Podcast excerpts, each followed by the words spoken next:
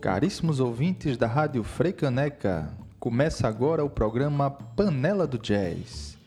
Um espaço para música instrumental pernambucana e pro jazz mundial, onde a espontaneidade musical, o experimentalismo e a excelência performática terão seu lugar.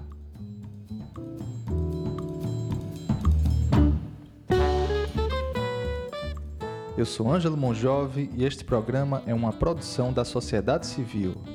Tem um apoio da Fundação de Cultura da cidade do Recife por meio do edital de ocupação da programação da Freicanec FM.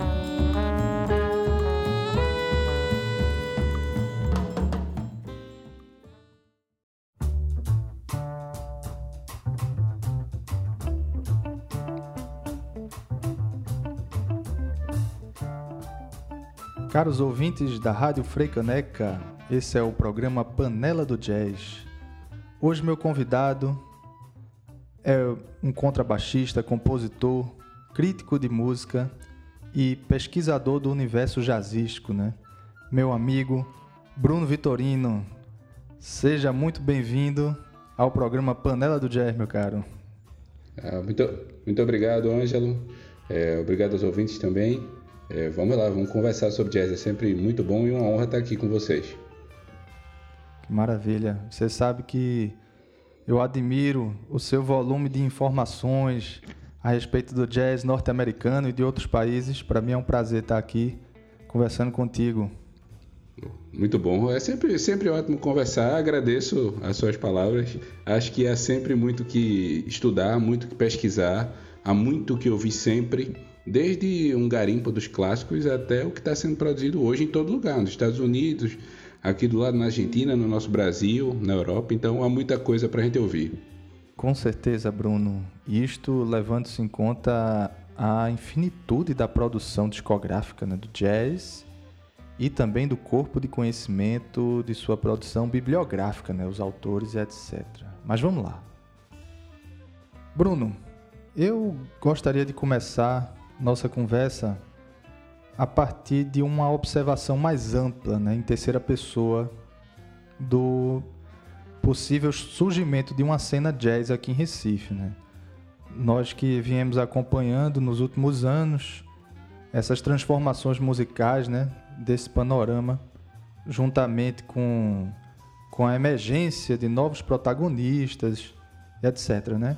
Então eu lhe pergunto, o que o momento jazzístico de Recife tem hoje que provavelmente não tinha há 20, 30 anos atrás? Você se arrisca comentar sobre isso? Diga lá. Bom, eu, eu vou falar do que eu tenho visto é, e, e, assim a minha percepção desde que eu me inseri nessa movimentação da música instrumental aqui em Recife. É, eu não me sinto, digamos assim, com propriedade para voltar aos 30 anos de uma, fazer uma, uma, história do jazz aqui do Recife, mas o que eu vejo agora, é, eu vejo que há finalmente uma movimentação convergente da comunidade criativa que mexe com música improvisada aqui no Recife. Então, pela primeira vez, penso que a gente tem uma, uma articulação, uma tendência à articulação de tantos artistas das mais das mais diversas vertentes da produção da música improvisada, se unindo, né, entendendo que é, é, é importantíssimo consolidar e constituir essa comunidade criativa para que possa é, é, essa cena de fato possa se consolidar e deslanchar. Uhum. Exatamente.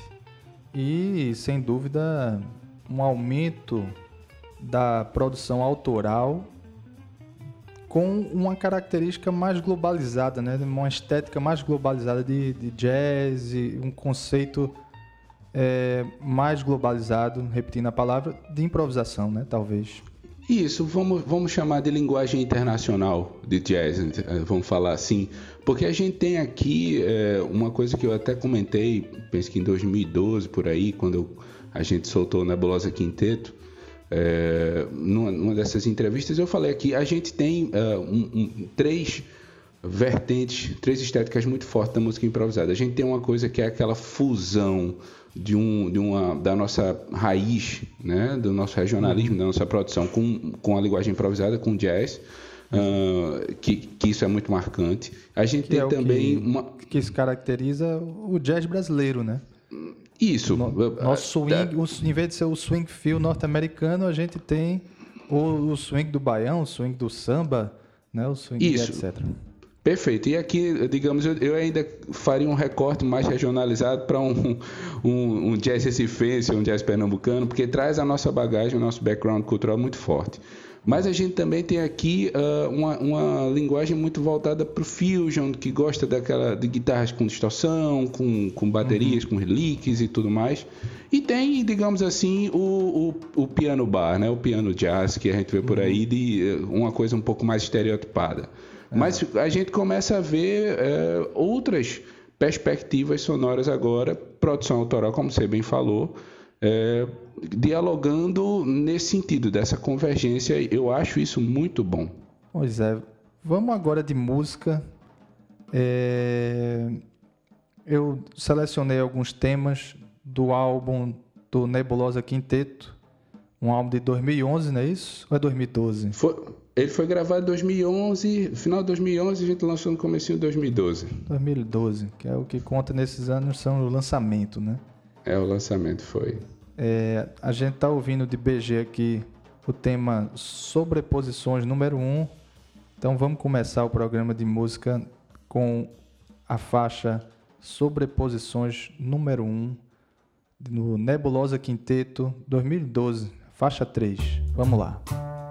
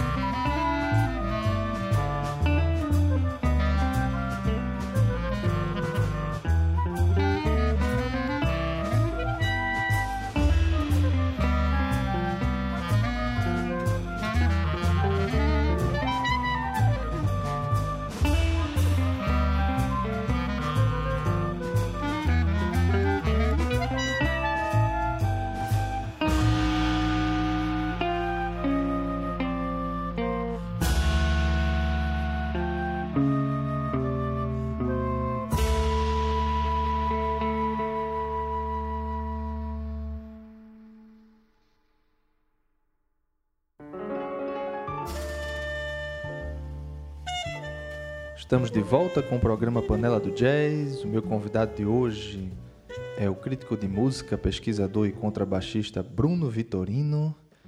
E Bruno, eu queria falar um pouco mais sobre o projeto Nebulosa Quinteto, um projeto que era marcado principalmente pelo free jazz, né? Se é possível falar dessa forma. Algo bastante à parte da nossa cultura musical, né? Aqui em Pernambuco. E sem dúvidas, pioneiro como álbum autoral. Conta Sim, um pouco do é- projeto, os integrantes e as dificuldades de fazer música experimental em Recife. Certo. É, vamos lá. É, eu, eu, tava, eu, eu, comecei, digamos assim, a me envolver muito com música com a banda Cine, que era um projeto absolutamente diferente de, de tudo que eu, que eu, que eu tinha pensado para música. Assim, a minha música, a música que eu escutava dentro de mim era bem diferente do, do projeto que eu fiz com, com, com a banda Cine, que foi incrível, foi uma fase de muito aprendizado, de cancha de palco. É, era uma outra vibe. Que, que depois teve o nome de.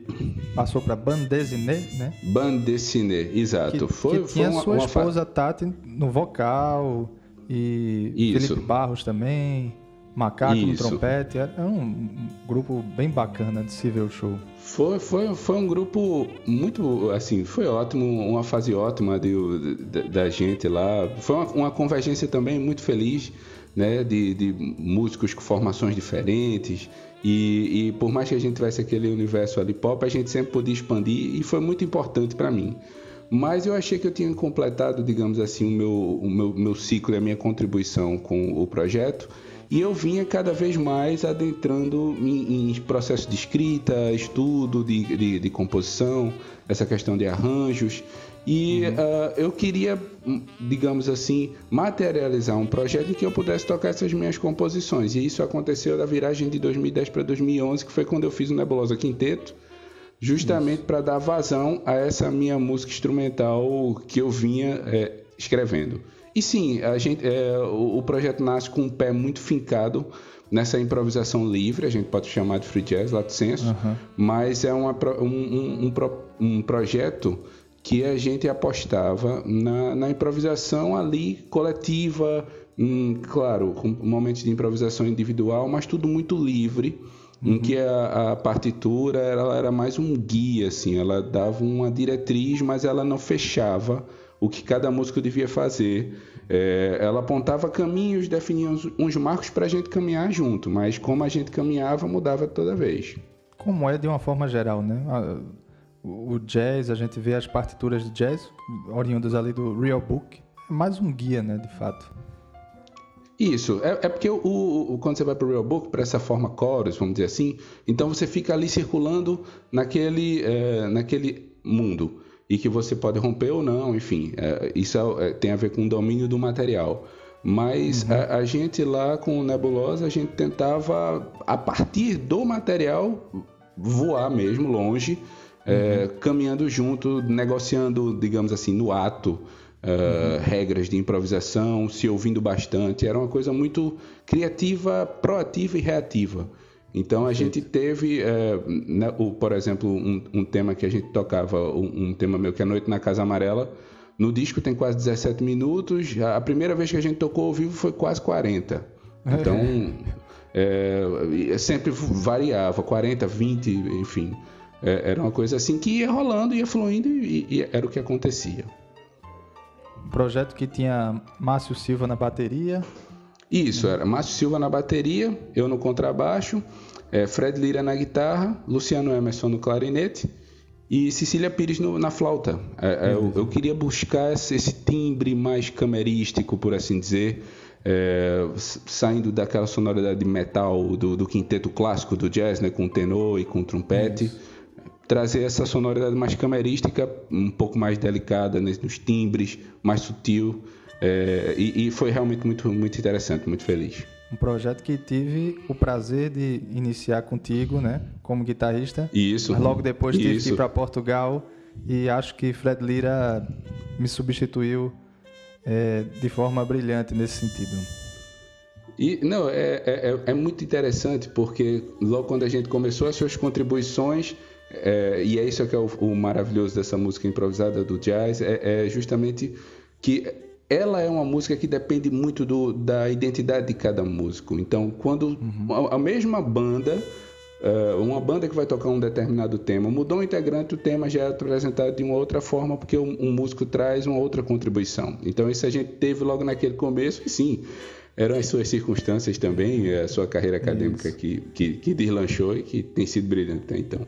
Essa coisa da escolha dos músicos, é, eu vejo muito como referência essa forma de trabalho o, o próprio Miles Davis, né? Porque ao invés dele ter essa coisa austera de fazer com que os músicos é, seguissem um, um arranjo pré-estabelecido, ele achava mais fácil, talvez o caminho seja melhor buscar os músicos certos para o tipo de sonoridade que eu estou querendo tirar, né? Isso, é. e essa era uma das grandes habilidades, assim, ele era genial em vários aspectos no, no, no que diz respeito à música, e essa, é, assim, essa sagacidade, essa genialidade dele também se manifestava na escolha das bandas que ele, que ele montava, né? Então, assim, para cada projeto ele tinha um, um, um, pessoas assim, perso uh, músicos chaves assim. Uh, os dois grandes quintetos que ele teve, o dos anos 50 e dos anos 60 é uma prova assim, são duas grandes escolas de, de jazz e de música improvisada, mas também o, o trabalho dele com o Gil Evans, ali o Kind of Blue, que tem uma importância, ele tem uma importância muito grande com toda aquela estética muito minimal, vamos dizer assim. O uhum. minimalismo é outra coisa, mas é, é tudo muito tênue, tudo muito sutil. É, tem aquela contribuição fundamental do Bill Evans, um Gil Exato. Evans que está, assim, digamos, nos bastidores. Então, assim, essa genialidade dele era, é, é, é, é, também nos ensina bastante. E também a, o, o, período fusion dele, né? Que você vê nomes como Herb Hancock, Chick Corea, né, Jack DeJohnette. Ele passou pela banda de Miles, parece que estava com o passaporte carimbado para o estrelato jazzístico, né? Mundial, né? E isso é muito curioso, porque até nessa época do Fusion você vê, por exemplo, Dave Holland veio para tocar o baixo elétrico, ele tocava num Fender Precision, se não me engano. É. E, e, e, depois ele, logo nos anos 70, ele, ele assina com a SM e aí lança o primeiro disco dele, que é uma obra-prima, o Conference of the Birds, que não tem nada a ver do ponto de vista estético, musical, com o que era feito ali, o que ele fez com o Miles Davis, do, o Miles elétrico, vamos dizer assim. E sim, isso que você fala é, é muito curioso, porque você vê que de todas as bandas com que, de mais, que mais fez, é, saíram dali é, estrelas do jazz, assim, Coltrane, é, Sonny Rollins tocou com ele tempo, é, enfim, a gente vai embora. Hub Hancock, esses, esses, esses daí que você falou, Wayne Shorter, enfim, Ron Carter, não há o que dizer, Exatamente. realmente. Vamos de música com mais uma faixa do álbum do Nebulosa Quinteto, agora com a faixa número 2, intitulada Banzo. Vamos lá.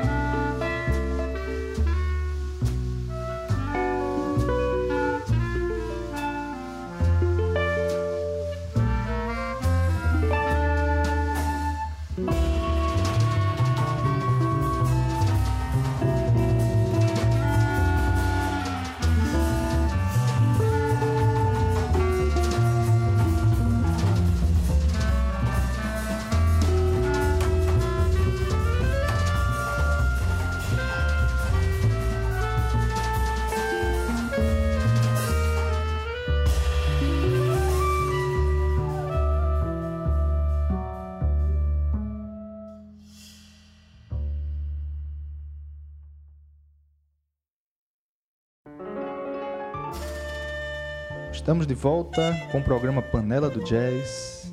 Meu convidado de hoje, entrevistado de hoje, é o pesquisador contrabaixista Bruno Vitorino. Bruno, você escreveu matérias né, para o site do Festival Mimo, para o site Clube do Jazz, Clube de Jazz, né? Para a revista Outros Isso. Críticos, né? Colaborador, né? E para o blog Isso. Variações para Quatro, né? Nos fale um Perfeito. pouco sobre esta sua vertente intelectual, de escritor, e qual a publicação que você considera o início dessa sua trajetória como crítico, vamos chamar assim? É, eu sempre gostei muito de estudar sobre música e, e, eu não consigo fazer uma relação assim dissociada entre a escrita, a performance e a pesquisa e uma, digamos assim, uma produção escrita no, no outro sentido literário, digamos assim, a respeito do, do jazz e da música que eu fazia. Então eu sempre me envolvi com isso. É, e, e, de fato, desde 2007 eu tenho me dedicado à escrita e à reflexão sobre a música improvisada. Eu considero, Angelo, o meu primeiro texto, um texto que eu, que eu publiquei para o Clube de Jazz em 2007, que foi um texto que eu escrevi sobre a Mariana Otero Orquestra que é, uhum. é inclusive a indicação que eu, eu vou fazer de uma das faixas do disco que eu escrevi, sobre o qual eu escrevi. Curiosamente revisitei e é de fato um grande disco. Então comecei a partir dali escrevendo sobre, sobre jazz, fazendo um pouco de um, de um levantamento historiográfico, mas também reflexões estéticas, talvez também um bocadinho, uma, uma, uma mínima talvez, uma análise musical, né? Porque a, a, música é linguagem e óbvio que você não vai ficar falando, não vai dar uma aula de progressão ou de harmonia funcional, mas lançar algumas questões para despertar talvez o interesse do, do leitor para um, ampliar, digamos assim, a escuta. Eu acho que isso é importante. Trazer referências e músicos que não foram, uh, de repente, não tiveram um, um, um, grande destaque na grande mídia. Então, a gente fazer um. é nesse sentido. E eu isso acho é que. Fundamental. É, é isso, isso, foi importante, inclusive, para a minha formação de músico, porque me, me sempre me impeliu a, a, um contato com essas outras produções, digamos assim, de outros artistas e eu sempre fui no garimpo pesquisando bastante. Então, é, isso me ajudou bastante na minha formação. E refletir sobre a música me fez também ampliar a, a minha audição. Então, uhum. o que eu estava procurando dentro da música é, e o que é que os caras estavam fazendo lá, de repente um combo que eu estava ouvindo, então reparava em detalhes que antes eu passaria batido. Então, isso foi, foi também foi importante e é, né, porque eu continuo é, quase compulsivamente escutando e pesquisando e escrevendo. Bruno, em meio a esta pandemia mundial, né? É, posso dizer em primeira pessoa, eu e você estamos inaugurando o selo Boa Vista Jazz Records, né? O primeiro especializado Isso. em jazz e música instrumental de Pernambuco. Né? Me diga assim, Exato no seu entendimento, qual o papel que um selo exerce e pode exercer num determinado cenário musical? Documentar a produção, documentar o agora da produção musical. É, e, e, eu acho que ele chega num momento muito oportuno, porque justamente aquilo que a gente ia conversando anteriormente, como a gente começa a ver um, um, despertar e um despontar, vamos dizer assim, de, um, de uma movimentação que tem se consolidado de uma maneira muito interessante e que tem muita gente produzindo música instrumental, música improvisada. É, uhum. Um selo chegando para registrar isso tudo, documentar, fazer um lançamento. É, eu acho que é mais uma ferramenta para consolidação de, de, dessa produção. E também, como disse, eu falo também como historiador, não consigo deixar de fazer isso. Claro. É, é, um registro histórico, documental de uma produção de um tempo da música pernambucana instrumental. Então, isso é, eu acho ele Nesse sentido, é, é, é muitíssimo importante. Exatamente.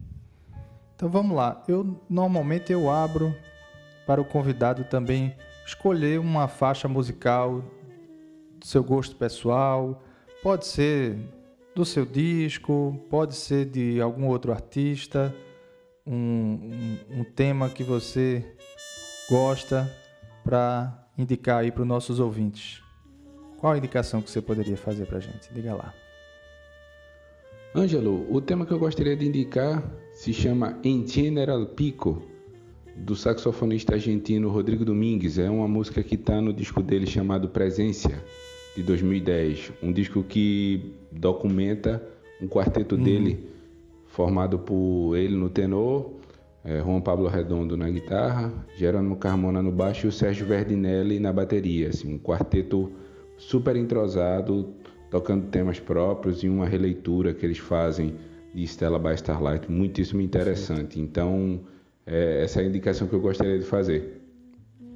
Isso é engraçado, né? Só botando esse adendo, a Argentina tem essa essa sofisticação, se é possível chamar dessa forma, no seu cenário jazzístico, que está é, tá um bocado à frente do Brasil, a verdade é essa. E é engraçado que eles, antigamente, também eram à frente em outros segmentos artísticos, como no cinema. Aí, ultimamente, temos visto alguns diretores, umas produções nacionais é, conseguindo um espaço e o respeito necessário no panorama internacional. Mas no termo hum. musical jazzístico, especialmente dito, é, a Argentina de fato tem um mercado bem consolidado e, e músicos como Ernesto Rojas, né? E tantos outros, né? Isso, eu, eu sou muito atento ao que eles produzem lá. É, eu, eu tive por lá em 2007 e o que eu vi me deixou absolutamente deslumbrado. A produção deles é, é, é, incrível. Assim, eles têm uma comunidade criativa também muito atuante. Há escolas de jazz lá, há público que frequenta, há clubes. Então, há, há espaços na mídia para reflexão da produção é, jazzística. E é, eles são grandes músicos, então eu, eu, eu acompanho bastante. Assim, recentemente, o, o Rodrigo Domingues, que na minha opinião é um dos maiores improvisadores da América Latina, lançou um disco incrível. Então, o Ernesto Rhodes, como você falou, também é um, é, é, é um cara para você ficar ligado e tantos outros. Exato. Por isso que eu queria fazer a indicação de um jazz que está sendo feito lá. Perfeito. E a gente tá, tem visto ultimamente essa coisa do público ouvinte aqui em Recife, aos poucos vai também esquentando. A gente estava, pouco antes da pandemia, tínhamos lugares como o Caverna, o Café Liberal, que já estava abrindo para esse cenário jazzístico, para as bandas. Espero que aconteça cada vez mais por aqui, que o público recifense se interesse de ir ver, né, de ouvidos abertos, coração aberto, as bandas de jazz, de música instrumental e música improvisada daqui de Recife. Né? Vamos lá então Exato. então de, de lá. Pode falar, vai lá. Não, eu só, é porque eu só ia comentar o seguinte, eu acho que é exatamente isso. E, e, é importante, por exemplo, quando a gente tem um festival já dentro da agenda da cidade como Panela do Jazz, porque ele ajuda a quebrar um estereótipo né, de um, do, do jazz enquanto um bibelô, digamos Isso. assim, de sofisticação, né, de requinte uhum. pequeno burguês, vou usar esse termo. E, e, e, e, que não é isso. É uma música de, de improvisação, não é uma música para músicos, é uma música uhum. que comunica, é uma música que claro ela é um, é, assim, a expressividade né, dos músicos que estão ali tocando e é absolutamente acessível a, a, a todo mundo. Então é importante a gente tornar isso viável é, para o ouvinte também, para desmistificar, digamos assim, essa, esse estereótipo que foi criado em torno do jazz. Exatamente. Então vamos lá de Rodrigo Domingues com o tema En General Pico do álbum Presença de 2010. Vamos lá.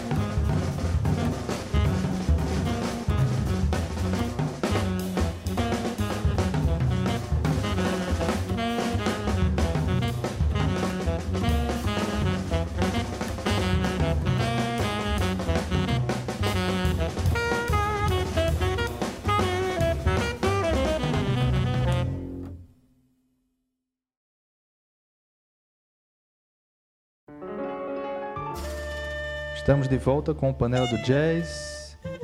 É, gostaria de agradecer a presença do convidado desta semana, que foi o baixista, pesquisador, crítico de música Bruno Vitorino.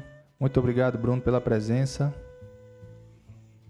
Eu que agradeço, Angelo, o convite. É, é uma honra estar aqui. Obrigado aos ouvintes também por terem disponibilizado seu tempo para ouvir a nossa prosa, a nossa conversa e vamos embora. Há, há muito jazz para ser feito e para ser estudado, para ser ouvido. Vamos, a, vamos em frente. Maravilha. Vamos. Vou selecionei um tema aqui que eu gosto muito, que, que a gente já ouviu muito e é um dos clássicos que na época ficaram um pouco esquecidos, né?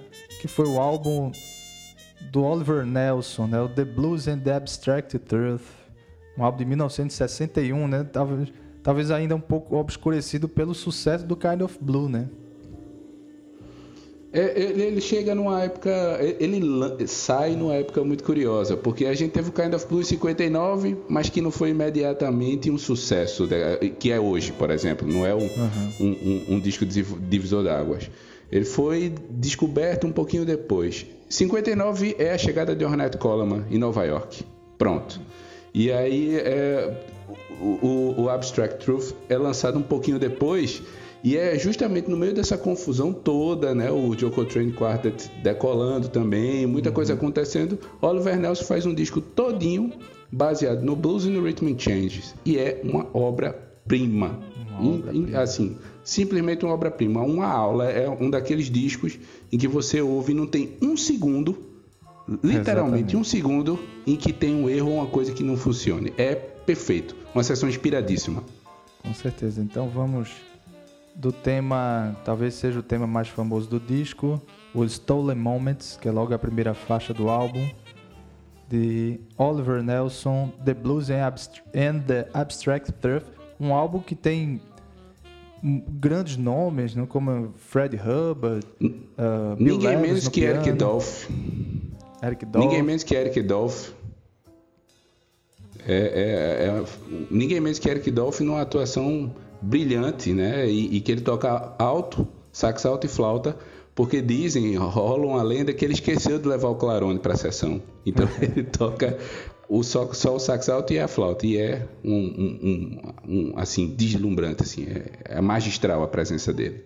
Maravilha. Então vamos lá de Stolen Moments.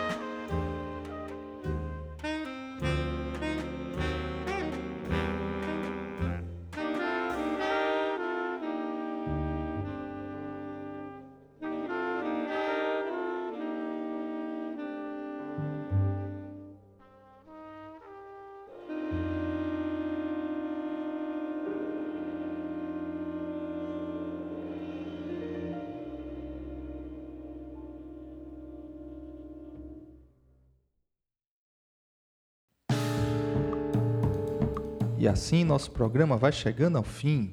Eu sou Ângelo Monjove e nossa equipe ainda conta com os nomes de Antônio Pinheiro e Rafael Guerra de Melo. Lembrando que este programa é uma produção da sociedade civil e tem o apoio da Fundação de Cultura da cidade do Recife. Agradeço novamente ao nosso convidado Bruno Vitorino e desejo uma ótima semana para todos.